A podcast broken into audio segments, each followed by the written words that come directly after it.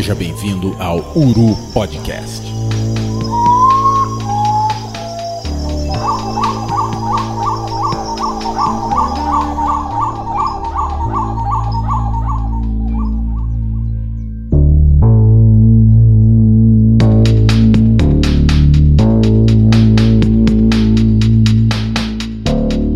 Bom dia, boa tarde, boa noite, amigos das aves. Estamos novamente reunidos para fazer uma das coisas que a gente mais gosta, que é falar de passarinho. Gostar mais do que falar de passarinho, eu acho que só ir atrás de passarinho. E, e a gente está hoje num episódio muito especial. É, preciso, claro, agradecer o engajamento de vocês nos nossos episódios dessa segunda temporada. A gente emendou aí uma sequência com aves ameaçadas e ambientes ameaçados. E preciso dar um salve aqui para o meu amigo Henrique Júnior, que não pôde estar com a gente na gravação hoje, mas que colocou o www.revistauru.com novamente no ar. Temos poucos, poucos te pouco tempo do nosso retorno aí. A Uru vindo como uma fênix, lançando várias, várias e várias é, novas séries, novos artigos. É, e aí a gente pede, claro, que vocês acompanhem esse nosso projeto. Também preciso mandar um abraço muito grande para os nossos seguidores, tanto do Instagram quanto do Twitter, e fazer, claro, um, uma referência aqui a todo mundo que participou da, da nossa promoção dos adesivos do, do Uru Podcast. Acompanhe no nosso site uma surpresinha que vem aí no próximo mês. E a gente não pode estender muito essa abertura sem pedir que as nossas estrelas se apresentem. Eu passo a palavra imediatamente para Liara, porque primeiro as damas. Liara, seja bem-vinda a mais um Grupo Podcast. Bom dia, boa tarde, boa noite. Muito obrigada, viu? É sempre uma felicidade estar aqui participando. E é isso. É, empolgada aí com esse episódio. Eu sou Liara, sou bióloga, ornitóloga, formada na Universidade Federal de Viçosa e atualmente mestranda em ecologia no Instituto Nacional de Pesquisa da Amazônia, aqui em Manaus. E a mais nova ilustradora da revista Uru, Liara, foi a, a aquisição que a gente fez aí na janela de contratações, na última janela. Já está com passe valorizado. E aí eu passo a palavra para o Luiz. O Luiz está voltando às nossas gravações nesse episódio de hoje, um episódio especial para a gente. Luiz, seja bem-vindo de volta ao Uru Podcast. E aí, meu, beleza? Olá, pessoal. Olá, todo mundo. É um prazer estar aqui mais uma vez. Eu sou Luiz, biólogo, observador de aves e entusiasta com algumas disciplinas ornitológicas. Eu sempre digo que quando o Luiz vai participar, eu nunca sei em que lugar que ele está exatamente. Agora, realmente, ele está oscilando aqui entre o leste e o oeste do Maranhão. Dessa vez, ele está mais pertinho da Amazônia. E, pessoal, eu preciso hoje estender mais uma vez o tapete vermelho da ornitologia, porque o Podcast novamente liga sua lanterna. A gente está no território das corujadas novamente. Da última vez que a gente falou de aves noturnas, a gente ainda estava no bate-bico. A gente fez o episódio 6 com o professor Júlio Amaro, um abraço, Júlio, e a gente falou aí das corujas. Hoje a gente está com nossa lanterna na mão, com a nossa lanterna de cabeça e os ouvidos muito atentos para a gente conhecer um pouquinho dos bacuraus. Meus amigos, a gente recebe o biólogo Tiago Vernaschi, que é professor do Instituto de Recursos Naturais da Universidade Federal de Itajubá, graduado em Ciências Biológicas pela Universidade Estadual Paulista. O mestrado do Tiago foi em Ciências Biológicas, zoologia área de concentração pela Universidade Estadual Paulista. Doutorado em Ciências, Zoologia pelo Instituto de Biociências da USP. É, eu, eu sou suspeito para falar do Tiago porque conheci o Tiago numa palestra, num vídeo do avistar e nossa, eu tava numa sequência assim decepcionado as palestras longas e tal, e eu ficava naquela assim, caramba, queria e aquela palestra lá foi, eu acho que a semana noturna, alguma coisa assim. Aquela palestra do, dos Bacuraus me marcou bastante. Eu fiquei comentando e mandando o link disso nos grupos aí, porque eu tenho um apego emocional com esses bichos e o Thiago conseguiu traduzir perfeitamente aquilo naquele dia então é com muito prazer que eu passo a palavra para o Tiago. Tiago, seja bem-vindo ao Uru Podcast. Bom, pessoal, um prazer enorme estar aqui falando com vocês. Um prazer, Will, Liara, Luiz, é, estar presente com vocês aqui. Obrigado pelo convite e, e, vamos aí prosear sobre os bacuraus. Né? Tem muita história legal para a gente falar. De verdade, eu acho que é um dos grupos com mais coisas interessantes para a gente falar. Primeiramente porque é a tradução de uma história de sucesso, né? Quando a gente fala de sucesso biológico, a gente fala muito de diversidade. E esse grupo ele é uma tradução disso, porque a gente tem aproximadamente 100 espécies nesse grupo ao redor do mundo e os bichos ocorrem praticamente em todo lugar, exceto as calotas polares. Então, zona tropical e zona temperada. Eu, eu achei interessante porque parece que geograficamente o bicho ocorre em várias ilhas remotas, Seychelles, Madagascar e tal. Parece que só Nova Zelândia que não tem bacurau por algum motivo estranho. E lá tem muita ovelha, então dava para o bicho ir lá, né, mamar um pouquinho. Depois a gente fala disso. Mas esses bichos são muito presentes e são muito impressionantes. É, proporcionam causos e lendas e já viraram até nome de filme. Eu ainda não assisti, mas parece que o filme é bom. Precisamos voltar para o Tiago e perguntar para ele, que é o especialista, é, por que, que esses bichos são tão bem sucedidos, Tiago? E claro, fala um pouquinho para a gente aí da filogenia e da diversidade dessa, dessa, desse grupo, dessa família.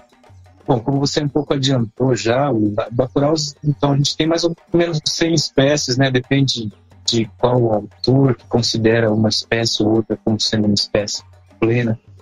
É, mas a gente tem mais ou menos 100 espécies. A gente é muito sortudo aqui, aqui na América do Sul e no Brasil, porque a gente tem a, uma diversidade enorme, né? Então, uma boa parte dos bacuraus no mundo ocorrem aqui na região tropical, na na, na América do Sul, no Brasil. É, bom, eles ocupam um, um, nicho que é muito interessante, que é desses bichos insetívoros noturnos, né? Então, é um grupo de aves noturnas que, junto com urutaus, é, se alimentam exclusivamente de insetos. E, e assim, é, é um grupo que tem esses mistérios, né? A gente cada vez que a gente olha um bicho desse à noite, a gente fica se perguntando. A gente tem mais pergunta do que resposta. Sempre quando a gente olha um bicho desse voando de noite, voando bicho florestal, né, né, se deslocando à noite no meio de uma floresta. Como que ele voa lá no meio da floresta? Como que ele encontra alimento? Como que ele consegue ter toda, todo o seu ciclo de vida num ambiente totalmente escuro, né? Então, são dessas coisas que que a gente tem aí no mundo natural, que é, que é bem maluco, né? É, mas o fato é que eles são bichos muito bem sucedidos. Eles tiveram, então, ao longo da sua evolução, é, muitas adaptações morfológicas que permitiram esses bichos ocuparem esse ambiente noturno, essa vida noturna que eles têm, né? Então, algumas das principais é a visão noturna. Esses bichos eles têm um olho muito grande, uma capacidade visual interessante que está relacionada com o tamanho do olho, mas também com a presença de uma estrutura na retina esses bichos têm, que é uma camada de células na retina, atrás da retina que reflete é, o pouco da luz que entra, um pouco do que outros animais noturnos, é, corujas e mamíferos noturnos também, que é aquela luz que a gente vê refletida quando uma lanterna incide no, no olho do bicho noite, né? Aquilo lá basicamente é, é, uma, é uma adaptação muito interessante que esses bichos evoluíram, que maximiza a capacidade deles de perceber. Então, o que para a gente é um ambiente totalmente escuro, ou um ambiente mais ou menos uh, escurecido do fim do dia, para esses bichos é um pouco diferente. Eles estão enxergando muito melhor do que a gente, com certeza. É, e também um, uma capacidade de capturar é, as suas presas de uma forma bem eficiente. Os bichos têm uma, uma abertura bucal muito grande, muito larga, com várias modificações na mandíbula e, e na, maxila superior também, que faz com que esses bichos tenham uma boca meio larga, tem um biquinho meio pequeno, mas uma boca meio larga que esses bichos, quando eles percebem inseto, eles capturam com uma certa facilidade, né? Então, uh, é isso. E eles têm, assim, entre eles, uma capacidade de comunicação que é principalmente vocal. Esses bichos eles têm uma comunicação uh, que é essencialmente por sons, mas que eventualmente também se utilizam de sinais visuais. Né? Então, muitos, muitas espécies, a grande maioria, tem marcas claras nos machos, principalmente sendo mais brancas, que são cores que, é, que é, no ambiente noturno acabam sendo mais fáceis de ser visualizadas, né? Cores mais claras. Então, eles também se utilizam eventualmente de sinais visuais.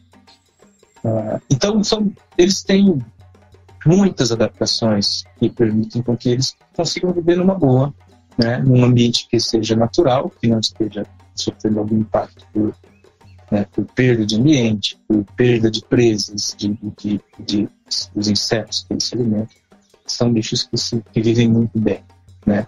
Isso se reflete nessa, nessa diversidade do grupo. Não é uma diversidade enorme comparado com outros grupos de aves, que tem 200 espécies ou mais, mas é, mas é um, é um, grupo que tem uma diversidade razoável. Né? E o mais importante é que é uma diversidade que ainda é muito subestimada. Né? O que a gente sabe, o que a gente está vendo uh, recentemente é que algumas espécies que são consideráveis uma espécie só, a gente já sabe que são duas. Né? E isso a gente está vendo principalmente aqui na América do Sul e no Brasil. Então, uma espécie que até pouco tempo atrás era uma só, hoje a gente está vendo que pode ser duas ou três ou mais. Né? Como é o caso, por exemplo, de, do bacurau da telha, né? que até pouco tempo atrás era uma espécie que tinha uma distribuição ampla na América do Sul, nas áreas montanhosas principalmente, e hoje a gente está vendo que cada vez mais quando a gente conhece a voz dos bichos, a gente está vendo que não é uma espécie só, nem é duas, nem é três, às vezes é quatro espécies.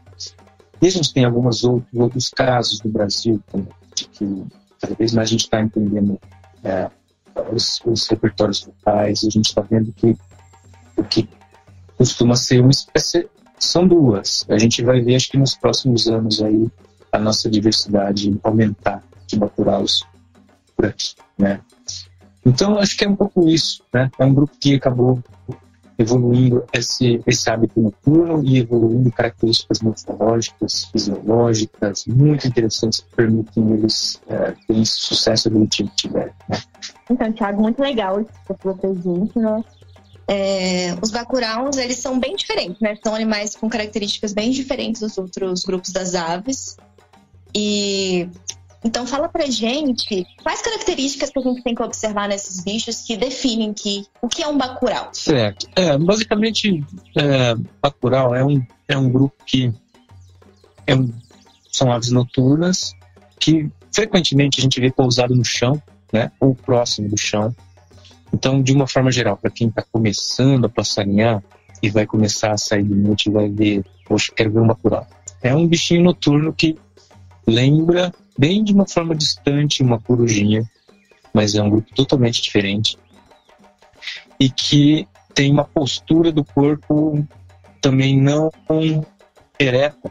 É um bichinho que fica um pouquinho mais deitado. E como eu falei, às vezes fica pousado no chão, né, em estrada, ou no chão de um campo, de um, no chão da uma floresta ou às vezes em galhos meio baixos, ou em morango de cerca e tudo mais. Né? Isso é meio que visualmente define um, um, um bacurau, um bicho que tem uma cabeça um pouquinho desproporcionalmente maior do que o resto do corpo, uh, e que sempre tem esses tons de, da plumagem uh, em uma, uma, uma tonalidade camuflada em tons de marrom ou de cinza mesclado com algumas marquinhas pretas, alguma coisa que é basicamente a principal estratégia desses bichos, que é a camuflagem, né? Então eles têm esse hábito noturno, crepuscular também, fim do dia, começo do dia, e mas principalmente noturno, e durante o dia esses bichos ficam parados, pousados ou no chão ou num galho, uh, ou num substrato em que eles vão se utilizar principalmente da camuflagem. Então eles têm essa plumagem Acho que é a principal característica do grupo, né? Essa plumagem muito é, crítica. Então, com, às vezes a gente não consegue nem definir exatamente qual é aquela coloração, mas é um mesclado de marrom com bege, com preto, com cinza, que faz com que esses bichos fiquem é, se disfarcem muito bem com onde eles estão pousados, né, no ambiente que estão pousados. É, e pensando assim, olhando mais a fundo outras características que são interessantes nesses bichos é, são essas marcas é, distintivas que eles têm na plumagem, principalmente na garganta, na asa e na cauda, né? Então, muitas espécies têm algumas marcas interessantes, mais claras, é, brancas, às vezes na garganta, às vezes no alto do peito, e nas, em algumas penas primárias da asa e em algumas partes da cauda, né, que eles utilizam para comunicação, para sinalização visual com seus parceiros. Né? Então, esses bichos eles vivem num, num dilema, é, como que eles têm que passar despercebidos e não serem vistos e como isso foi sendo moldado ao longo da evolução de que eles essa é uma estratégia, né? Eles não serem vistos, mas ao mesmo tempo eles têm que ser vistos pelos seus parceiros, né? Então, o que que eles é, possuem são algumas marcas brancas ou claras na, em algumas partes do corpo que eles conseguem eventualmente esconder se eles estão pousados, né? Ou se eles estão numa, numa postura que eles simplesmente não estão exibindo essas cores. Então, o que a gente vê é que uh, em voo, principalmente, a gente consegue ver algumas marcas claras uh, nos machos, principalmente, são brancas, né? Então, nas algumas primárias da asa, algumas penas da cauda, que eles utilizam para identificação entre eles, para sinalização entre eles, mas que são super úteis para a gente identificar as espécies. Né? Então, esse é um outro ponto interessante de ficar atento quando a gente está observando esses bichos se eles tinham alguma marca branca na garganta, se essa marca branca ela não é na garganta, ela é um pouquinho mais no alto do peito, como uma estreita faixa, se tinha marca branca na asa quando voou, se tinha alguma marca na cauda, que era mais extensa ou era mais curta e, e por aí vai. Então, para além dessa plumagem camuflada que eu, mencionei, esses bichos têm essas marcas interessantes, importantes no corpo para a gente identificar as espécies, né? E a, aqui, antes de eu passar a palavra para o Luiz, que ele tem uma pergunta para fazer, eu preciso. E aí é uma das desvantagens dessa mídia que a gente está aqui. É, eu preciso pedir para você que está ouvindo o programa para você ir lá no canal do Avistar porque na palestra do Tiago sobre os Bacuraus tem os vídeos disso que ele falou. Da, além da beleza, claro, das plumagens, tem lá os padrões, ele mostra os padrões de cauda, os padrões de asa, mas tem os vídeos do, dos Bacuraus fazendo os flashes, né? Os machos fazendo os flashes de mostrando e escondendo essa parte branca das plumagens de garganta, de, de ventre, então é muito interessante mas a palavra está com o Luiz. Uma dúvida que me surgiu aqui, que na verdade eu não faço a mínima ideia, eu nunca tinha pensado, mas se existe algum, dentro do grupo dos bacuraus, alguma divisão principal ou grupos principais de espécies de bacuraus que, que dê para a gente diferenciar? Então, isso é, também é um, um tema que a gente está avançando conforme os estudos estão sendo feitos. Né? No passado, a gente tinha dois grandes grupos dentro de bacuraus, assim, que que a gente conseguia reconhecer os bacuraus de uma forma mais geral, é, que era um grupo que tem uma asa um pouquinho mais pontiaguda, uns bichos mais crepusculares, né? Então, bacurau da asa fina, é, essa turminha, corucão, é, tuju, eles eram um grupinho e os outros que tinham um hábito um pouco mais noturno, não tão tão crepuscular, um pouco mais noturno, uh, e tem, teriam as asas um pouco mais arredondadas, uh, seria um outro grupo. Mas o que a gente foi vendo é que conforme os estudos sistemáticos, filogenéticos, né, principalmente estudos moleculares, começaram a avançar, a gente começou a ver que, na verdade, isso não era tão simples assim. Que uh, a gente tinha vários grupos dentro dos bacuraus, dentro da família dos bacuraus, que evoluíram plumagens parecidas, comportamentos parecidos, mas que não são grupos muito próximos, né? Então, o que, que a gente sabe hoje, né, dentro da, da família? Considerando as, os uh, do mundo todo, né, a gente tem alguns grupos da Austrália, que são uns bacuraus bem diferentes, né? A gente tem uma espécie super diferente de qualquer outro, que é um bicho de Madagascar. Uh, e aí depois a gente tem alguns grandes grupos. A gente tem um grande grupo de bacuraus que são da, do Velho Mundo, então que são da África, uma parte da Ásia e da Europa.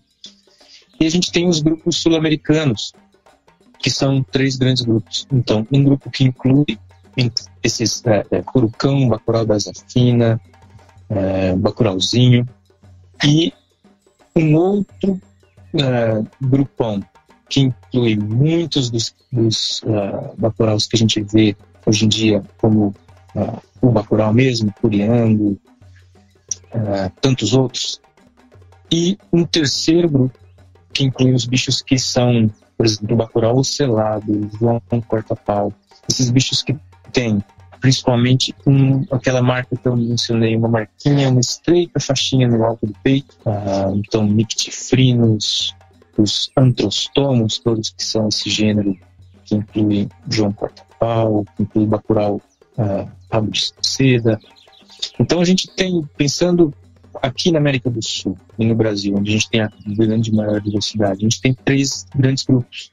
Então esses bichos que são os cordéis e Podager, uh, esses bichos que têm até um comportamento um pouco mais é, é, crepuscular, de capturar muito inseto em, em voo contínuo, né? Os bichos ficam voando, capturando insetos. Uh, e a gente tem um outro grupo bem grande que inclui, aí inclui muitos, muitas espécies, tuju, bacurau de, asa, de cauda barrada, é, curiango e por aí vai. E um outro grupo que inclui é, nictifinos, então bacurau ocelado, João Porta-Pau, bacurau de seda. Então, assim, é, de, visualmente, é difícil a gente dizer é, a qual grupo ele pertence, né? Justamente porque são, são clados, né? São grupos dentro da família que evoluíram e muitos acabaram, por conta desse comportamento muito parecido, por esses hábitos muito parecidos, acabaram evoluindo características muito parecidas. Eles são primos, às vezes um pouco distantes, mas que são continuam sendo muito parecidos, né? Não sei se, não sei se ficou muito claro isso, ficou meio confuso, mas é, é isso. Não, é isso. A, a, impressão que eu tenho é que esse último grupo do, do João Corta-Pau, do Bacurau Ostelado, a gente costuma ver mais eles pousados em puleiros e menos em, no chão, né? Não sei se, se faz sentido. Isso, exatamente. Isso é uma característica. Ia lembrar que é, esses bichos desse grupo, então nictifinos, antrostomos, eles pousam é, eles pousam no chão quando eles estão com o ninho.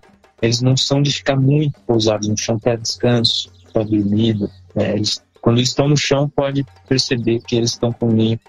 Então, quando a gente vê esses bichos à noite, uh, ou mesmo de dia, descansando, eles estão pousados nos, uh, em galhos, né? E sempre pousados de uma forma transversal nos galhos, né?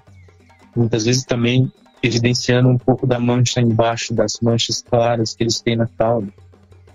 Isso é uma característica desse grupo também. Quando a gente vê eles de noite, eles pousam nos galhos, mostrando bastante a cauda, que, que, que geralmente tem ali as pontas de algumas das penas da cauda brancas ou mais claras, e a gente consegue ver isso claramente nesses bichos.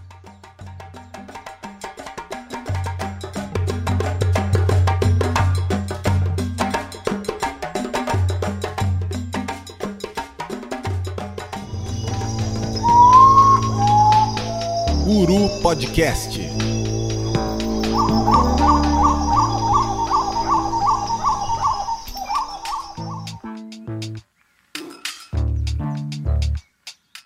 Nossa, eu fiquei muito feliz que o Thiago falou que esses bichos anstrostomos pousam transversalmente ao galho, porque foi uma observação de história natural que eu fiquei, nossa, esse bicho aí ele é diferente dos outros bacuraus, ele pousa transversal e os outros pousam, assim, pousam no compridinho, né? Geralmente assim nos ramos dos outros grupos, normalmente. É, assim, tem essa, tem essa diferença, isso foi por muito tempo também discutido, né? Tem os, os cordéis, por exemplo, os Bacurau de asa fina, Bacurau norte-americano, é, eles pousam o tuju, né, eles pousam num, numa posição uh, longitudinal, no eixo longitudinal do, do galho que eles estão, né? Uh, isso por muito tempo foi usado como sendo uma característica que era uma evidência de parentesco entre elas. Hoje a gente sabe que o tuju não é tão próximo de, de Bacurau de Azafina, de, dos cordéis de uma forma geral, mas eles pousam desse jeito, né? E e a grande maioria dos outros pousam de uma forma transversal no galho, mas muitos pousando no chão, né? Então isso que o Luiz mencionou é bem interessante. Então tem esses bichos que gostam muito de pousar no chão, ficam pousados em campos e pousados em, em estradas. E esses outros que têm até um, um hábito um pouco mais florestal, eles ficam muito mais é, em, na, na, vegetação. Né? Eu, eu, vou continuar um pouquinho aí nessa, nessa história, porque eu tenho um problema grave de só abrir o livro para ver a parte de sistemática e taxonomia, geralmente no dia que a gente vai gravar, e aí eu fico. Passo o dia impressionado com as coisas que a gente lê. E a gente parece que todos os outros dias do mês está lendo sobre hábito e tal, não sei o quê, mas eu fui ler hoje sobre esse grupo e. Caramba, é, eles são próximos de beija-flor, assim, já, já teve discussão na parte de sistemática e taxonômica que agrupava é, Bacurau com, com Beija-Flor, com Mãe da Lua, com os bichos lá da Ásia, Frogmouth e tal. E, e, eu não sei se isso é válido hoje em dia ainda, assim, se, se é alguma coisa monofilética ou se já é comprovadamente parafilético, mas tem alguma coisa, né, de, de estrutura anatômica que durante algum tempo fez com que o pessoal considerasse apodiforme próximo, né, de caprimugiforme. Na época, acho que nem existia essa separação. Pois é, esse também é um outro tema bastante interessante quando a gente está falando de Bacurau, que é as relações de parentesco com outros grupos, com outras famílias, né? Por algum tempo, lá no passado, eles eram considerados próximos de, de corujas, por razões de basicamente porque eram bichos noturnos e que têm algumas características convergentes, né? Um olho grande, uma cabeça grande. E também um pouco de alguns dados genéticos incipientes antigos lá, né? Que estavam um pouco dessa relação, bacuraus próximos de, de corujas. Mas por, depois de um tempo a gente já ficou, começou a ver que realmente bacuraus são um grupo que é próximo de outras aves noturnas indubitavelmente, então próximos de, de urutaus, próximos do guáxaro. Guáxaro é aquela ave que tem uma família só para ele, o Steator nitide, que esse bicho ocorre no norte da América do Sul, um pouco no oeste da América do Sul também. No Brasil ocorre só nas, nas regiões fronteiriças. É. E aí também esses grupos da, lá do Velho Mundo, então da Austrália, do sudeste da, da Ásia, então os Frogmouths e os, uh, os Owlet Nigers são uma famíliazinha Egotelidae. São os bichos noturnos também que parecem umas corujinhas, são, uh, são bichos noturnos. E aí nesse meio, tanto a morfologia, então esqueleto e, e outras características morfológicas, quanto a genética, quanto os dados moleculares, começaram a mostrar que realmente são próximos de beija-flores e de andorinhões, né? Então, beija-flores e andorinhões dessa ordem apodiformes e bacurau, os urutaus, o guáxaro, os frogmouths e os olet nigers em caprimulgiformes, né? E então eram dois grupos muito bonitinhos e que já tinham uma boa evidência de que eram próximos. Uh, e daí, com, né, nos, nas décadas atrás, daí com o avançar dos estudos moleculares e um pouco também dos estudos morfológicos, acabaram mostrando que uma família de capricorniformes, esses Pollet nigers, lá do sudeste da Ásia, eles são mais próximos de andorinhões e beija-flores. Embora eles sejam é, bichos noturnos, parecem umas corujinhas, parecem uns bacuraus meio estranhos, eles são mais próximos de andorinhões e beija-flores do que dos bacuraus. Uh, esse foi, um, foi um, uma, um resultado que tempos atrás foi meio chocante, mas hoje em dia já é muito bem recebido. É um grupinho próximos ali de beija-flores que tem um hábito noturno. né? E por outro lado, também ficou sempre uma questão de, bom, quais são as relações de, então entre essas famílias, entre o entre os Bacuraus, entre os Urutaus, o Guáxaro. Hoje o que a gente sabe é que, embora Bacuraus e Urutaus eles sejam muito parecidos morfologicamente, né, eles realmente eles têm, têm algumas características que são bem típicas de cada grupo, mas quando a gente estuda a anatomia interna, esqueleto de Bacurau e de Urutau, eles são muito parecidos, muito parecidos. Mas o que a gente tem hoje é que, na verdade, os Urutaus são mais próximos de, do Guaxaro, que é um bicho bem diferente. E os Bacuraus estão por ali também, né? Mas dentro também desse grande grupo. Então, o que, que a gente tem hoje é alguns é, trabalhos, alguns livros que já estão chamando esse grande grupo de caprimugiformes incluindo os apodiformes. Então, porque a gente não está conseguindo mais separar, então, é, da forma como era, os caprimugiformes de um lado, os apodiformes de outro, a gente agora tem isso tudo como um grande grupo, um, um grupo enorme, que tem, imagina, de um lado você tem um bicho como um bacurau e um urutal, e do outro lado você tem um bicho como um beija-flor, são, são animais muito diferentes, né? É, por outro lado, tem alguns trabalhos que essa acho que é a grande maioria que está sendo utilizada hoje, que é de elevar cada uma dessas famílias ao nível de ordem.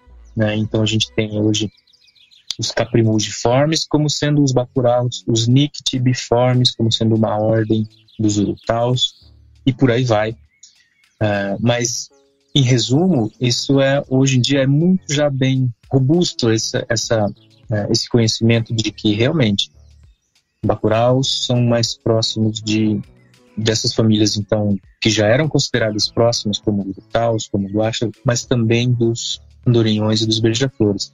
E, olhando superficialmente, isso parece bem estranho, mas quando a gente olha a anatomia do esqueleto desses bichos, tem muita coisa em comum. Isso é, uma, isso é super interessante. Né? Então, tem umas características internas desses bichos que mostram esse parentesco, às vezes um pouco distante, mas, é, mas mostram que são grupos próximos.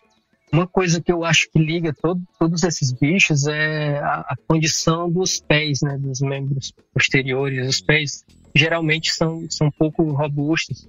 Acho que quem trabalha com, com manuseio de ave, né, pegando ave, sabe que beija-flor, andorinhão, bacurau, são bichos que você não segura ali pelo pé porque é muito frágil. As aves noturnas, em geral, elas são muito associadas a várias crenças populares e diversos causos interessantes. E uma história que eu acho sensacional é a relação dos bacuraus com o chupacabra.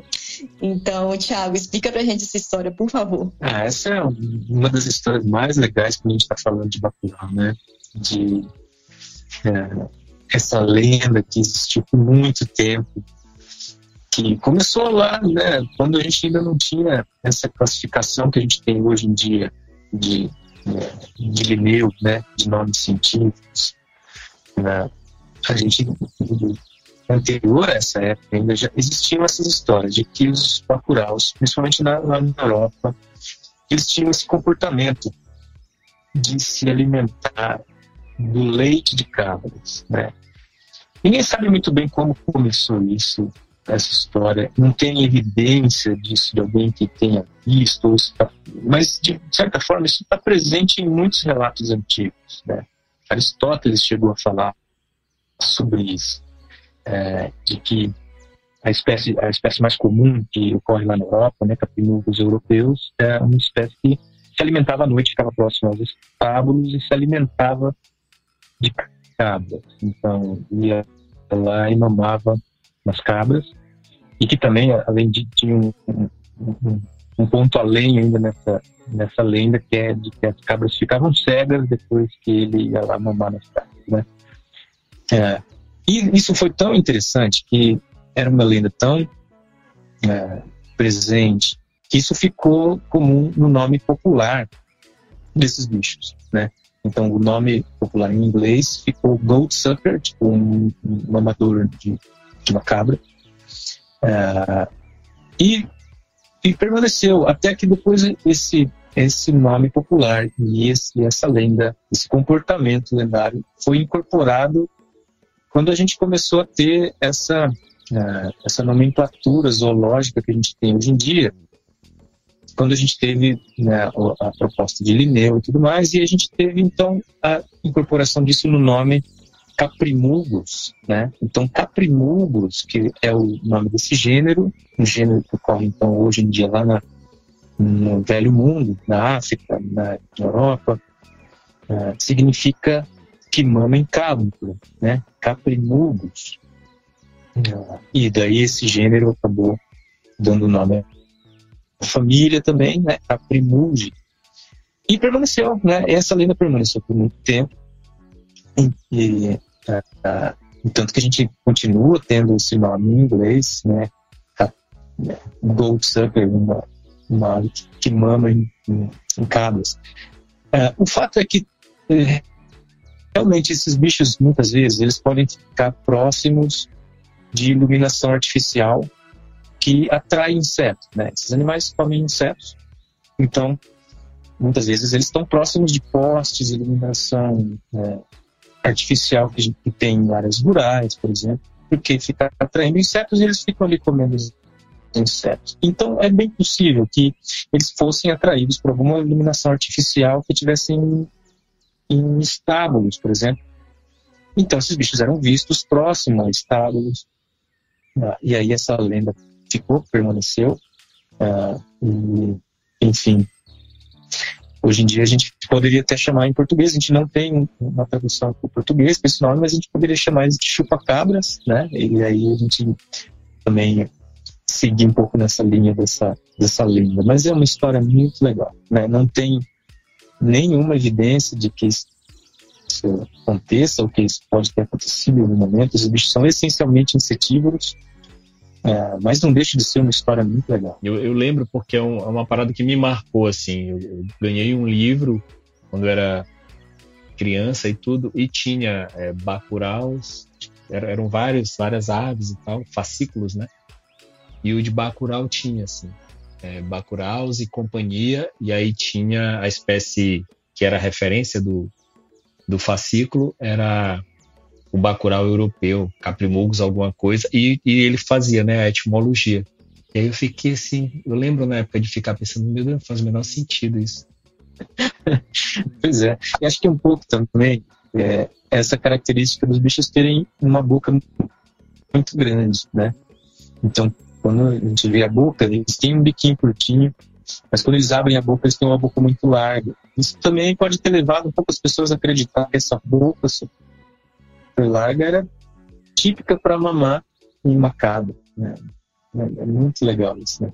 Muito bom e muito criativo, né? Esse lance de, de lenda e tal, e causa é muito bacana.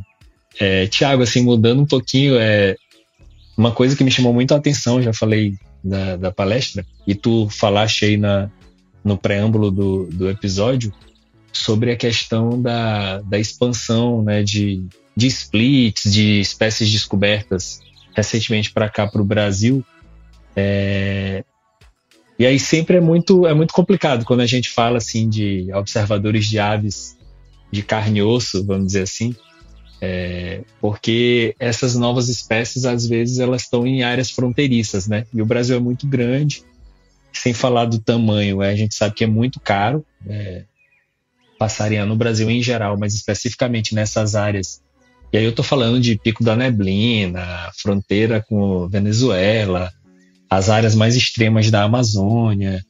E a gente sabe que o custo é muito, muito complicado para se viajar para passarinhar. Então, do ponto de vista de ficar de olho, de, de ficar atento com, com novos registros, eu fiquei muito curioso quando tu falaste do, do Bacurau de telha. E essa questão de estudos que, que vão gerar splits de espécies aqui no Brasil, ela, elas estão eles estão bombando assim, então é uma parada muito em voga, né? É, como é que tá isso para os bacuraus assim? Eu sei que tem uma questão de, de estudos com GPS, algumas espécies que, que têm registros agora passando pelo território brasileiro. Tem uns registros muito loucos de bichos que se esperava que eles fossem restritos ao norte, mas que tem registro comprovado, inclusive com gravação é, de vocalização, eu acho que pro sul da América do Sul, não sei se é Argentina ou Uruguai, alguma coisa assim.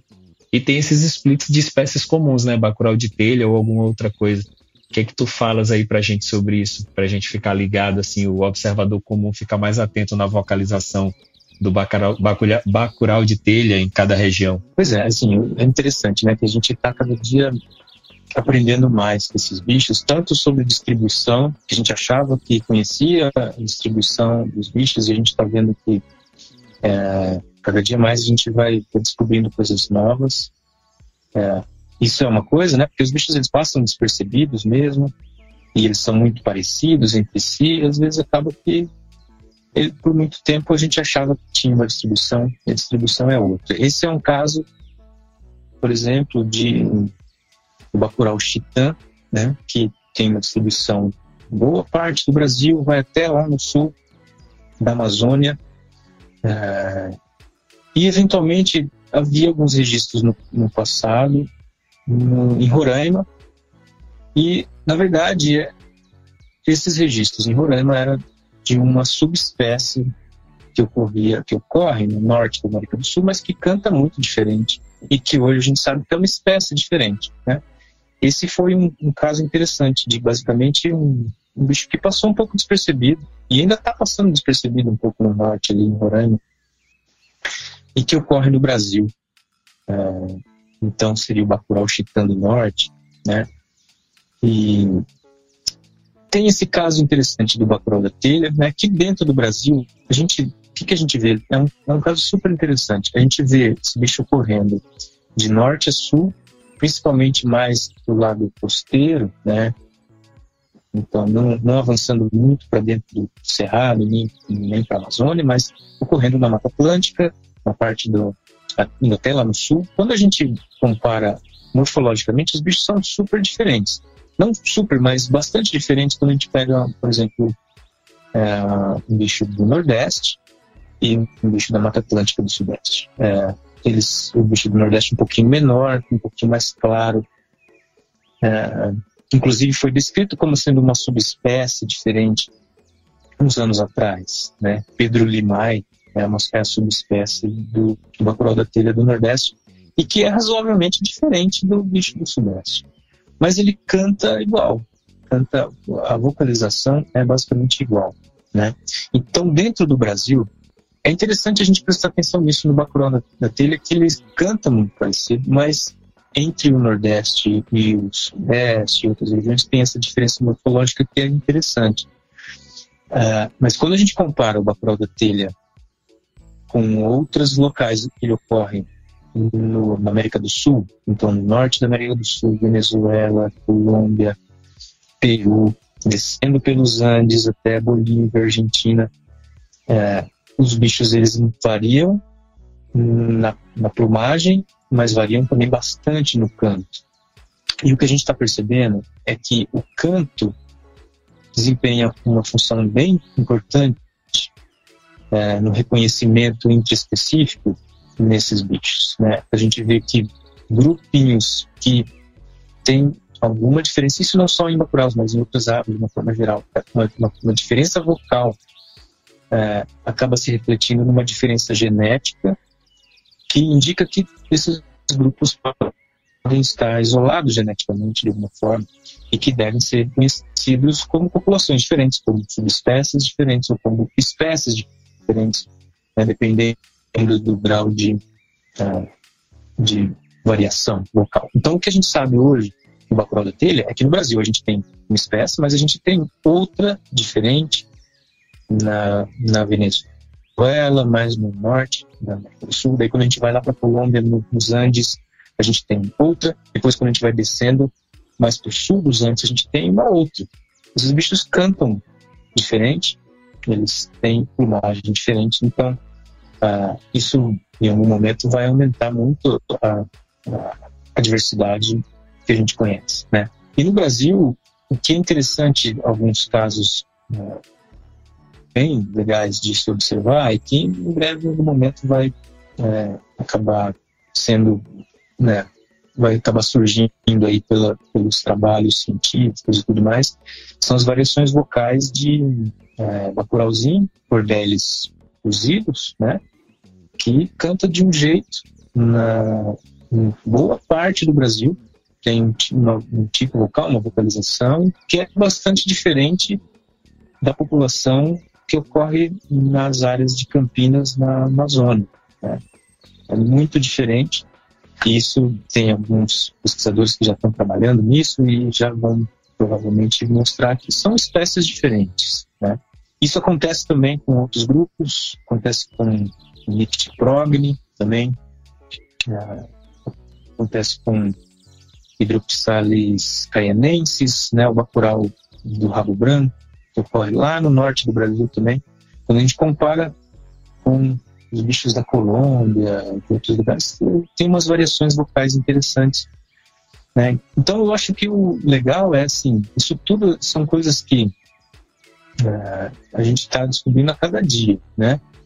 Então a, a, grande sacada é sempre ficar muito ligado, ficar muito prestando atenção em voz, no canto dos bichos, e também em comportamento, em algumas coisas de plumagem. Tem esse, essa é, questão interessante desse bacural que é da América Central, né, Cordelis Gundilac, que ocorre lá na América Central, ocorre em poucas ilhas da, da América Central, do Caribe, e que ninguém sabia que saía de lá, migrado. E aí alguns trabalhos com GPS viram que esses bichos migram para a Amazônia em um determinado momento, uma época, e que nunca ninguém percebeu, porque eles são muito parecidos com o bacural norte-americano, são muito parecidos, são praticamente iguais. Então a gente já deve ter cansado de ver, ou não cansado de ver, mas a gente deve ter visto algumas vezes esse bacural é, Cordelis Gundilac, da América Central, e chamou de bacural norte-americano né? E isso ainda foi mais reforçado quando teve esse registro interessante que o mencionou, que é um registro na Argentina, esse bicho. Ele veio, então, num movimento migratório e foi registrado na Argentina, porque uma pesquisadora lá conseguiu gravar o canto numa época que, de migração em que os bichos pouco vocalizam, ou quase não vocalizam, né, quando estão migrando. Ela teve é, a sorte, né, e essa competência de perceber que o bicho estava cantando diferente de um bacurau norte-americano e viu que não era.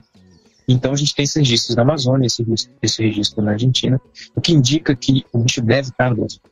Então, é assim, é muito parecido com o bacurau norte-americano, é, e se não for por voz, eu duvido que a gente vai conseguir saber se é esse da América Central ou se é o norte-americano, né? Mas, de qualquer forma, é ficar atento, ficar atento à, à, à forma como o bicho pousa, a forma como os bichos voam, a forma como os bichos é, fazem algum comportamento que chame a atenção. E a vocalização, né? Sempre ficar com o ouvido muito atento, porque cada dia mais a gente está vendo, registrando é, espécies que estão um pouco fora da sua distribuição. Isso às vezes reflete um conhecimento meio é, é meio, meio incipiente, até sobre detalhes da distribuição dos bichos, mas reflete também muitos movimentos sazonais, migratórios que os bichos fazem. Né? A gente está cada dia descobrindo um pouco mais sobre a migração de bacurau's. Então, é, perceber que um bicho não está presente numa época e está presente em outra época, e que em outra região está é, tá presente, não está presente. Isso, cada dia a gente está descobrindo. Então, é sempre ficar atento a todos os detalhes, basicamente, que muita coisa ainda a gente tem para descobrir. Ô, Tiago, eu queria perguntar o que, que, tu acha desse bacurau rabo de seda. Eles têm uma distribuição diferentona, tem uma população no sudeste, outra população na Amazônia. Pois é, bacurau rabo de seda é um, é um caso bem legal, é um bicho muito interessante, né? e que tem essa distribuição disjunta. Tem então uma população na Mata Atlântica e uma população na Amazônia. E, e mesmo na Amazônia, não ocorre em, uh, ao longo de toda essa distribuição que, que, a gente vê, que é o sul da Amazônia, né? conforme a gente vê nos, nos guias, é, a gente, esse bicho não ocorre em todo o sul da Amazônia, é uma distribuição meio pontual que a gente nem entende. Né? E uma coisa que é interessante é que realmente os bichos estão são populações separadas e que têm uma certa variação vocal, conforme a gente estava falando agora há pouco, né? Então, quem teve a oportunidade de escutar o Bacurau lá Seda na Mata Atlântica e escuta uma gravação ou escuta o bicho na Amazônia, vai notar na hora que é um pouco diferente, né? O bicho na Mata Atlântica tem um canto um pouquinho mais curto, um pouquinho mais acelerado, e da Amazônia um pouquinho mais lento. Isso também, e o bicho da Mata Atlântica é um pouquinho maior.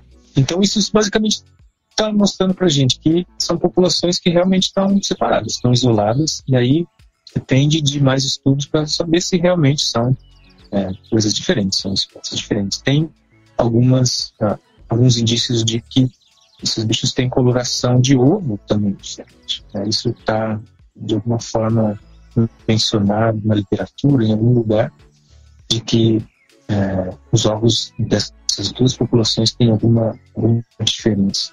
Então é um caso super legal. Né? É um bicho muito legal do Pro. Ele tem um cauda rabo de cedo, desculpa, rabo de cedo.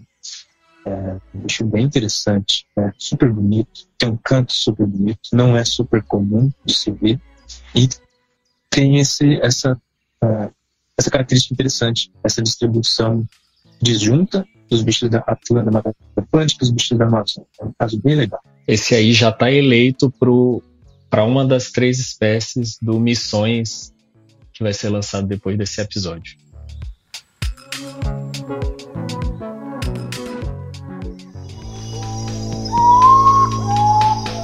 Guru Podcast.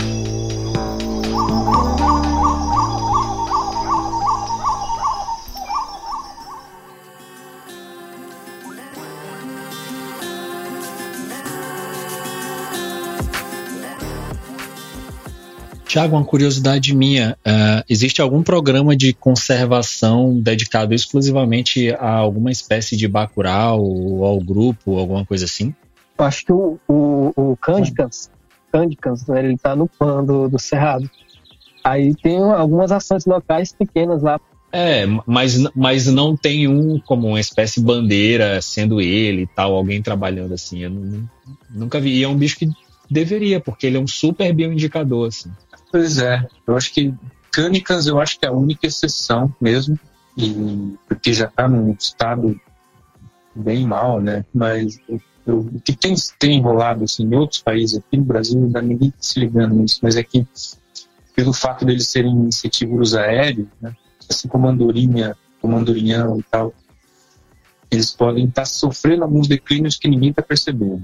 Eu não sei, eu, eu talvez sou, sou mais velho que vocês tudo aqui, eu tenho a impressão que no passado alguns bichos eram bem mais comuns do que hoje. E eles devem estar entrando nessa mesma, nessa mesma leva de, de bichos que são insetívoros aéreos, que se alimentam de insetos em polvo, né? Que é uma, uma coisa que está sofrendo, é um, um grupinho que está sofrendo muito com, com esse declínio dos insetos, que é outra calamidade, né? Os bichos estão seguindo nisso. É, e eu, eu tenho a impressão que em algum momento isso vai começar a ficar mais sério. Né? Mas é aquilo que vocês falaram, ninguém presta muita atenção. Justamente, eu acho que principalmente porque a gente não tem muito, muita amostragem, amostragem quantitativa, sabe? O bicho não entra em nenhum tipo de amostragem quantitativa. É só aquela coisa da gente ver ou não ver, é, e, e, sentir que os bichos podem estar diminuindo ou não, mas sem nenhum dado, né? Na hora que isso aparecer, vai ser meio já. Tarde demais, talvez. Né? No caso do, do isso é já. Como o bicho já está bem lascado, muita gente já olhou muito, já, ele acabou já estudando esse bicho, e inclusive já acabou percebendo. Ele é o único bicho que tem, até onde eu sei, que tem informações de presença de agrotóxico na dieta. Assim, quando começaram os estudos com esse bicho algumas pessoas estudaram no Paraguai, depois na, no Brasil também, em Minas e tal, e teve alguém, eu não lembro quem foi exatamente, que viu que esses bichos já tinham um, um componente que é aquele endosulfano, né, que é um componente de, de agrotóxico. já no dia. Cara, então todos os outros já devem ter também, né? Então, Tiago, é, a gente conversando, né, a gente tem, conversando com outros observadores de aves, a gente tem a impressão de que o número de bacuraus vem caindo no, no decorrer do tempo, a gente consegue ver menos bichos do que via antigamente. E a gente queria saber se isso é 100% senso comum, isso tem um fundo de verdade, tem relação é, com os insetos, né? Porque eles se alimentam de insetos em voo.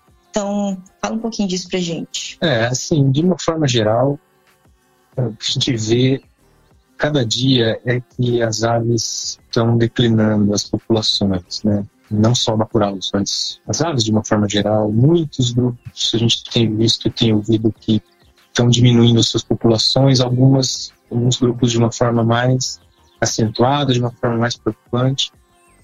O que acontece com bacuraus é que uh, a gente não tem muito dado que mostre isso, né?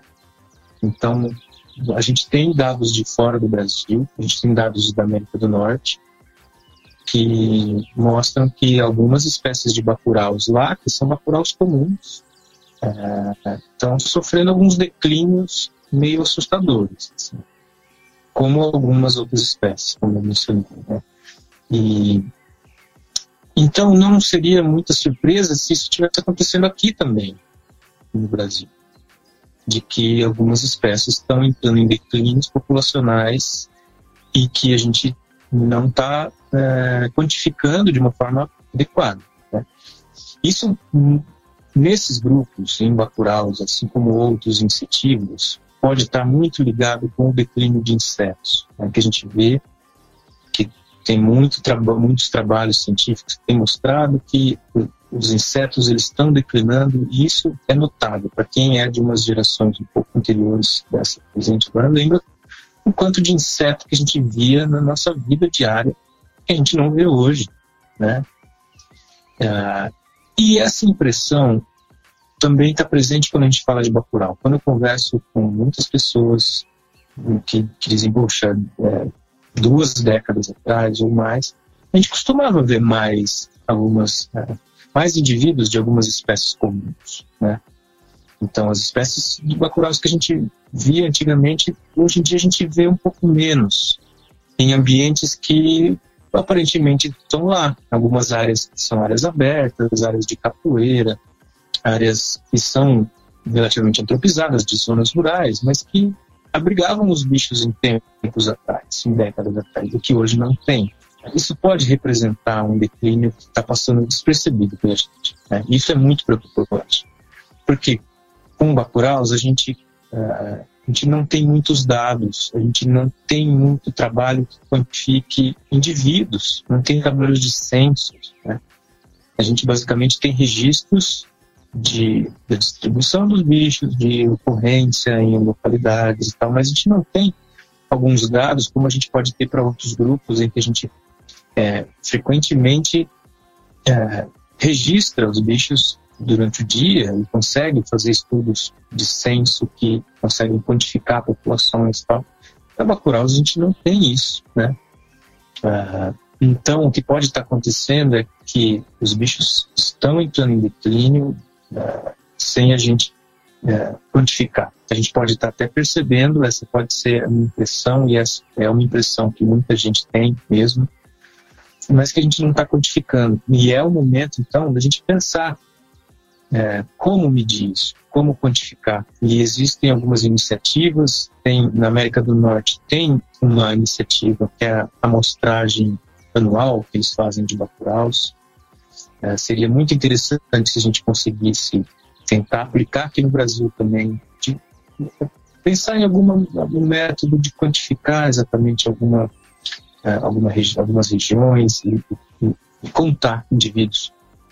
E fazer isso a médio e longo prazo, quando a gente vai conseguir perceber se realmente os bichos estão entrando em declínio ou não. Então, algumas espécies a gente sabe que já estão ameaçadas, né? mas já estão ameaçados há algum tempo por perda de hábitat e tudo mais. Mas o que preocupa também, além disso, é ver espécies que são comuns ou que eram comuns ficando cada vez menos comuns. Então isso é muito preocupante, né? Então, é, esse agora é um testemunho. porque é, é, meu, eu já falei em vários episódios. Meu pai mora num, num, povoado, né? No, no, município do interior daqui do Maranhão, mas não é na zona urbana. É num, num povoado na beira do na beira de um rio. Então, é, eu não sei por que cargas d'água, mas durante a nossa infância a gente tinha o costume sempre de ir à noite eu não sei qual era a particularidade que fazia com que a gente viajasse para lá sempre à noite. E, e, e esse, esse, acesso, né, nessa época, essa estrada, a gente saía daqui de São Luís, numa estrada asfaltada, uma BR, a gente pegava um trecho de uma estrada vicinal, uma MA, que era de Pissarra, e quando a gente pegava a estrada que ia levar para para lá, para o povoado onde meu pai mora, para Pindoval, é, a gente pega uma estrada de terra. E eu tinha o hábito de conferir quantos, quantos bacuraus eu via. É porque ele, por causa do, daquele hábito dele de voar e para frente, né? Ele, o carro ia chegando, assim, o farol ia chegando e ele voava mais para frente. E eu ficava naquela brincadeira de, de quando um voava para fora da estrada, eu conferia. E chamava muito, chamou muito minha atenção com o passar do tempo, por quê? Porque eu ia sempre e por muito tempo. Então eu entrego a minha idade. O Thiago falou: ah, o pessoal do, da gravação é mais, muito mais novo que eu, nem tanto. É, lá a gente só foi ter energia elétrica é, no, início da década de 90. Então eu passei muitos anos indo para lá. Nessa estrada não tinha iluminação né? A iluminação era só do carro. E, e teve, teve idas que eu conferi no trecho lá de 27 quilômetros, é, mais de 60 bacuraus.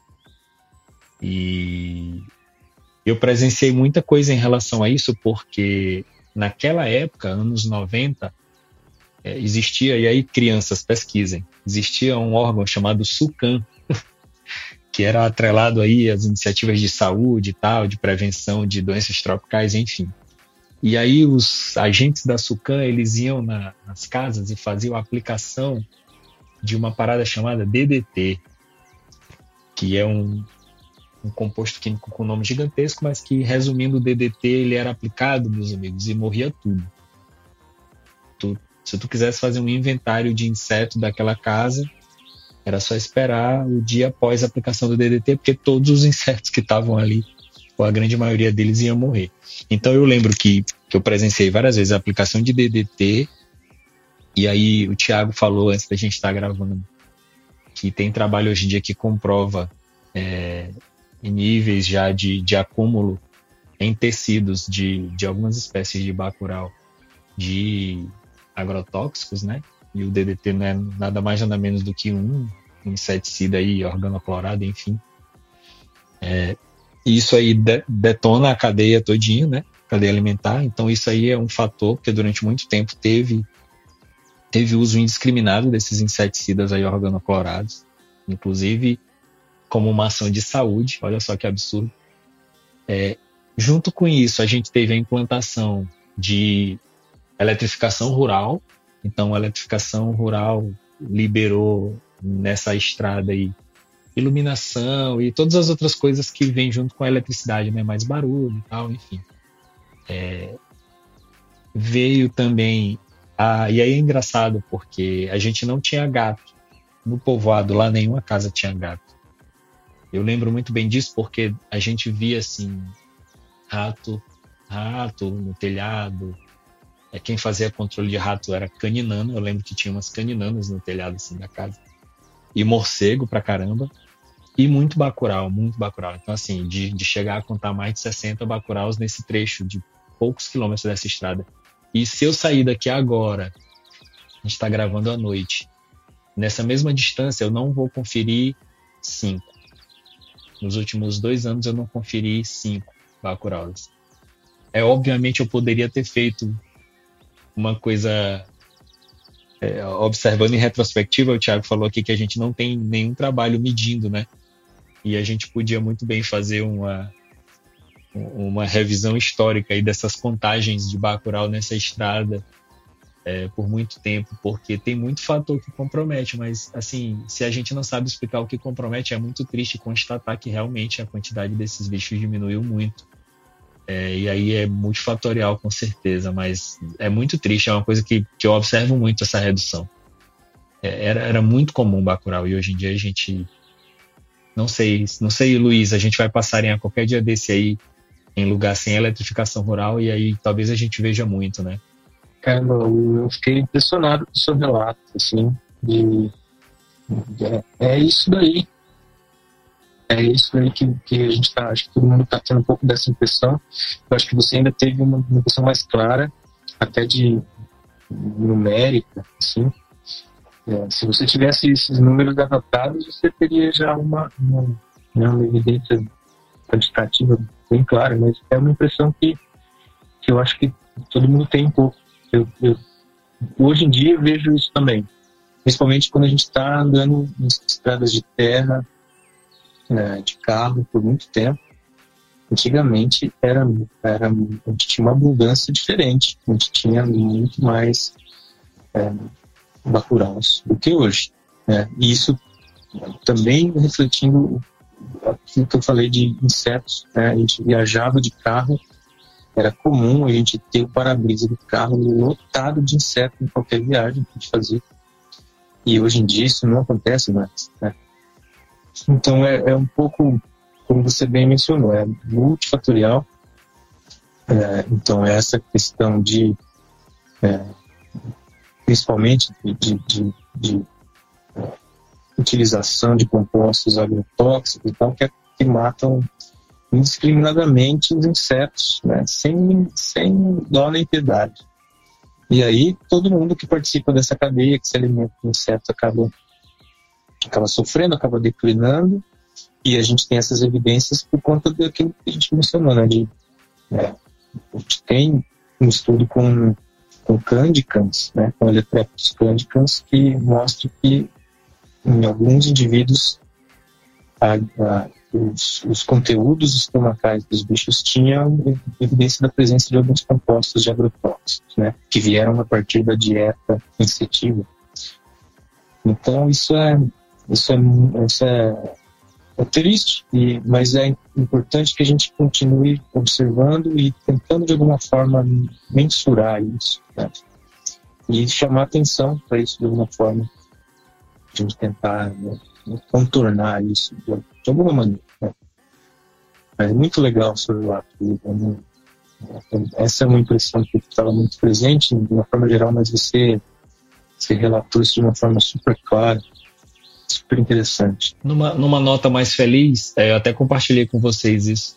É, a gente fez o Big Day aqui numa área é, aqui no Maranhão e tal, meio que um Pantanal maranhense aqui. Eu fiquei tão feliz que eu vi muito Bacurau muito Bacurau de cauda barrada e fazia tempo que eu não via muito Bacurau agrupado assim. É, e aí realmente eu fiquei feliz nesse dia, porque Bacurau meio que faz a gente lembrar da infância, né? Que a gente vê pouco. Hoje em dia, quando a gente vê muito, a gente meio que volta uns 10 anos assim de, de idade. é, exatamente.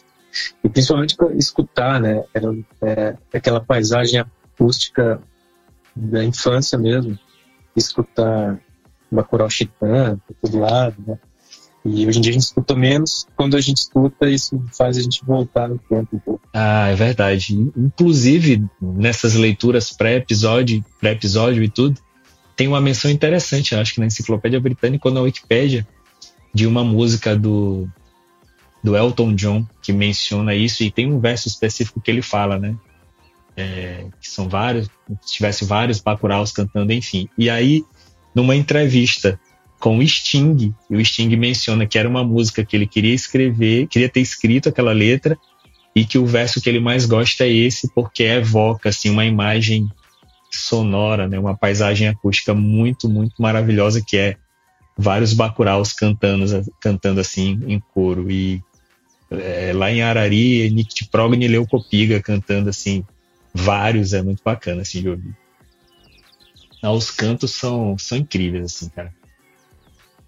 Se a gente for falar de canto de Bacurau, a gente vai ter que fazer um episódio só sobre isso. Porque tem muito canto legal de Bacurau. Os cantos onomatopeicos e tal, bicho que, que o nome do bicho lá é, é por causa do nome João Corta-Pau, mas aí tu vai, os bichos de fora, né? Vários deles em inglês, o nome é onomatopeico também. É super interessante isso. É, na América do Sul, de uma forma geral, em vários países, a gente tem uns. E até umas onomatopeias que é, é difícil da gente compreender pensando em português. Assim. Tem que pensar na, na língua dos países para entender. É muito legal, né? Principalmente porque é, é essa coisa de escutar muito e ver pouco. Né? Então, a pessoa da, do interior assim, escuta, escuta, escuta muitos bichos e às vezes não vê tanto. É, aí vão sempre fazer a, a, relação do nome com o som, né? Então, isso é muito legal. Ah, bom, pessoal, a gente já está aqui gravando há, há bastante tempo e obviamente que a gente precisa precisa encerrar o episódio, mas antes da gente abrir para as despedidas e tudo, eu vou passar para vocês três uma, uma, uma, perguntinha aqui. Eu queria saber de vocês, assim. É, vamos começar pela Liara, depois o Thiago, depois o Luiz. É, que Bacurau que você ainda não viu e que você tem vontade de ver? Pode ser daqui do Brasil ou pode ser de fora. E aí eu tô curioso para ver as respostas de vocês. Liara, tem algum aí na tua lista assim de cara que tu. Cara, é esse. O que eu queria é esse. Olha, eu posso falar a lista inteira, porque se tem um grupo que eu não tenho muita intimidade é com os Bacuraus. Inclusive, estou adorando participar do episódio, porque para mim está sendo basicamente uma aula.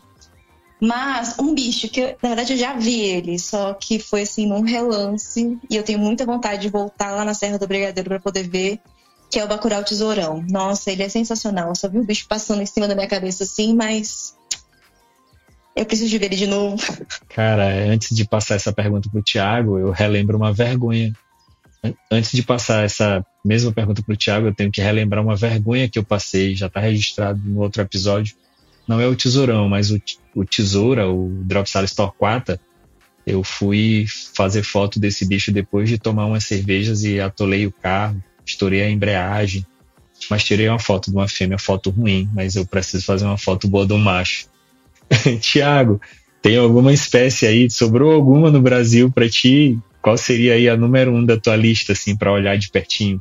Não, ainda tem, ainda tem alguns que eu não, que eu não vi, com certeza. É, tem, tem duas espécies que eu queria muito ver, que eu não vi ainda. É, uma é o bacurau é, de rabo branco, né? E até grande, mas eu nunca vi esse bicho. Ele tem essa distribuição super restrita em alguns lugares. Sou doido para ver esse bicho.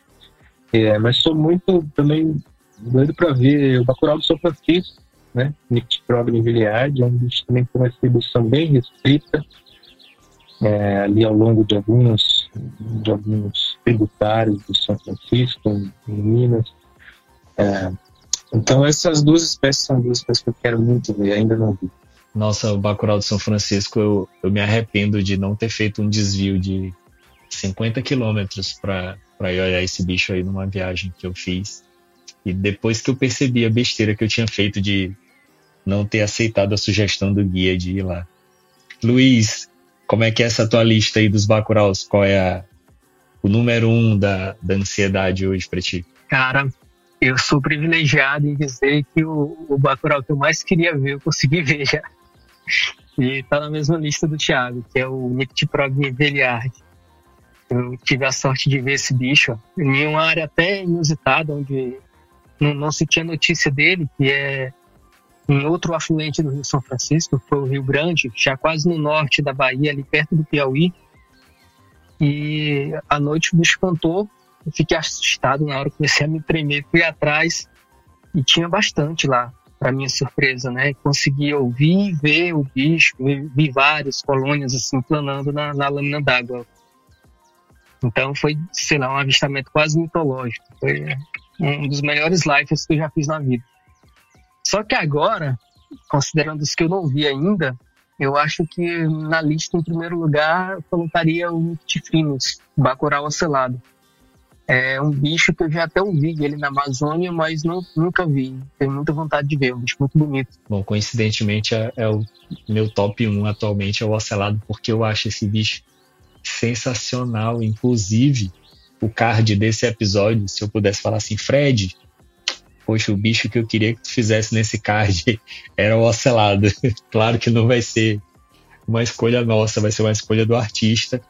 Mas eu acho esse bicho incrível também, cara. Eu acho lindo, lindo. É suspeito demais. Eu, eu acho o Bacurau um bicho muito bonito. O, Bacurau, o comum, entre aspas, o albícolis, eu, eu acho lindo demais. Assim, o padrão de plumagem deles eu acho sensacional. E assim, o aspecto da, da plumagem, né? Parece ser muito sedoso e tal. É, é impressionante, assim, o brilho da, da plumagem. Eu sou suspeito demais. Acho lindo.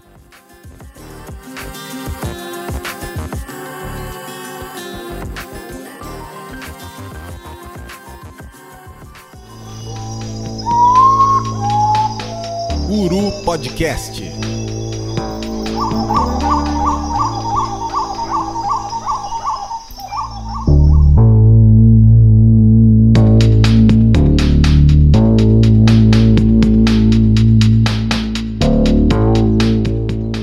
Enfim, pessoal, eu já, já falei sobre isso, né? A gente vai, junto com esse episódio, vai estar tá lançando mais um Missões do Guru Podcast, onde você é, vai se cadastrar no nosso site, vai sair atrás dos bichos que a gente listar como as, os alvos né, da, da missões desse episódio. A gente vai fechar essa lista e vai anunciar no link lá no site. E aí você vai se, se validar para receber aí um kit né, com o card do episódio e tudo para você colecionar. E a gente quer com isso estimular você a ir para campo, ir atrás de bicho, ter contato com a natureza, que é o objetivo número um da, desse projeto da revista Uru, do Uru Podcast, é poder ampliar e popularizar a observação de aves no Brasil. É, eu preciso agradecer demais a presença da Liara, do Luiz e do Tiago aqui com a gente. A gente tá, você não faz ideia, mas a gente está estendendo o horário de gravação aqui. É, a gente está no ponto aqui de sair para ir atrás de Bacurau pelo horário. Não sei se a gente acha onde eu estou aqui, a gente não vai achar tão perto não. Mas é, eu agradeço demais a disponibilidade de todo mundo. E passo a palavra para o Tiago. Tiago, muito obrigado, assim, prazerzaço poder gravar esse, esse episódio contigo. É, realmente a palestra do Avistar foi um marco, assim, para mim em relação a, a, formato e tudo. Gostei demais do que, do que tu produziste lá naquele dia. E realmente é um prazer ter contado contigo nessa gravação. Muito obrigado, cara, pela disponibilidade. A gente está conversando sobre essa gravação há muito tempo e, e a gente não se organizou é, e aí eu fiquei preocupado de estar tá te atrapalhando é, nesse final de mês aí para fazer essa gravação, mas valeu demais. É, foi uma aula. Tileara já, já traduziu bem. Uma aula para a gente estar tá gravando contigo aqui hoje. Muito obrigado mesmo. Então, gente, é um prazer enorme participar aqui com vocês. Eu, é, eu, tenho que parabenizar muito vocês por essa iniciativa, que é muito legal. Eu acompanho por algum tempo e essa é, essa iniciativa dos podcasts agora estão sendo super legais. Então eu fico muito feliz de participar aqui, né? Então de conversar com vocês desse tempo que a gente está aqui falando sobre Bacuraus, é, dizer que é um prazer enorme mesmo, né? Então só reforçar de novo a mensagem final, né? Fiquem todos de olho nos Bacuraus, sempre estendendo a passarinhada um pouquinho pro pro período da noite, né? Ficando de olho nos bichos aí que ainda tem muito que a gente conhecer sobre os bacurau's. Eu só acrescento aí nessa fala do Thiago e recomendo a galera que, que acompanha a Uru tem um apego especial pelas artes, né? Que, que os meninos produzem lá para colocar na revista digital. E o Instagram do Thiago tem umas artes lá, tem uns desenhos. De vez em quando ele ele posta e os desenhos são magníficos, assim, tem umas artes que, que valem a pena você conferir. A gente falou sobre é, algumas maneiras, né, da gente poder quantificar e tal, fazer contagem de Bacurau. Podia ter alguma, alguma parceria aí com o eBird para a gente fazer alguns eventos de contagem, né, só de Bacurau, seria bem bacana. Enfim, passo a palavra para Liara, para Liara se despedir aí e agradeço demais a disponibilidade dela. Acho que o Thiago ia falar alguma coisa. Não, só ia reforçar isso que você falou de, de pensar em uma parceria com o eBird, de uma forma de ter um, um censo anual de, de Bacurau, assim, isso seria muito legal, muito legal mesmo, super importante. É só isso mesmo. Fica a dica aí para os nossos amigos do eBird. Eu acho que vale a pena a gente investir nessa ideia. Liara, cara, muito, muito, muito, muito obrigado. Eu sei que tá super aperreado para ti e se prepare para esse campo. Queremos registros. Se o celular pegar, queremos tweetadas de lá do campo. Tomara que tenha um ninho de arpia perto de novo. Cara, dessa vez não vai ter sinal de celular, não. Vai ser um pouco mais difícil. Mas tudo bem. É, então, é, eu agradeço, né, como sempre, de estar aqui. Já falei que foi uma aula. Eu, particularmente, esse grupo não está no meu domínio. Espero poder fazer vários registros, quem sabe conseguir esse card, porque até então não consegui nada, mas tudo bem. É, então é isso. É, você pode me encontrar no Instagram como arroba liarazv ou então no meu Instagram de ilustração que é aquarela 2. E é isso, até a próxima. Se você registrar o Bacurau selado nesse campo, por favor, não compartilhe. Luiz, muito obrigado, cara. É, eu espero que no próximo fim de semana eu esteja aí contigo para a gente fazer uma passarinhada em Açailândia. Beleza, tem que vir para a gente ver o Bacurau salado aqui. Né? é isso, então. É... Tchau, pessoal. Foi um prazer conversar com vocês. É sempre ótimo falar de passarinho, ainda mais desse grupo, que é um grupo que eu acho que a gente acaba negligenciando um pouco é, em termos de compreender a diversidade que esse grupo é, né? Então, a, pelo que foi falado hoje aqui. Agradeço demais a oportunidade de conversar com vocês. Vocês precisam seguir o Luiz no Instagram. Já falei milhões de vezes, mas reforço. Você precisa ir em Luiz com X, underline Moraes com I, para você acompanhar as aventuras desse jovem ornitólogo maranhense. Enfim, maranhense e paraense, né? Porque ele, ele tem essa mania de dizer que ele tem dupla nacionalidade. Enfim, pessoal, é, o que, que, eu preciso falar aqui para me despedir? Eu já disse que é um grupo que eu gosto muito. O Luiz tocou num ponto importante. Eu acho que ele é negligenciado. A gente tem uma discussão muito interessante no Twitter, fica muito forte isso. Quando o pessoal fala de fofofauna e etc. E aí, ah, os grupos de mamíferos e aves, eles são privilegiados. A galera não dá importância para répteis, não dá importância para os outros. E eu acho que dentro das aves, a gente tem a fofofauna também. Os bichos diurnos, os bichos coloridos, estão lá sempre em voga. E os bichos mais camufladinhos, principalmente os noturnos e especialmente os bacuraus e companhia, eles ficam em segundo plano. Tem gente que acha feio e tal. Então a gente tem que levantar a bandeira do, dos bacuraus e dos bichos noturnos sempre que possível. É, meus amigos, vocês já me conhecem, meu nome é Will Mesquita e você pode podia, né? Quando o Instagram deixava eu ter acesso ao meu perfil, eu estava lá em arroba willmesquita80, mas dessa vez eu peço que você siga a gente em arroba podcasturu. Se você quiser acompanhar nossas reclamações no Twitter, nós estamos lá também em arroba podcasturu no Twitter.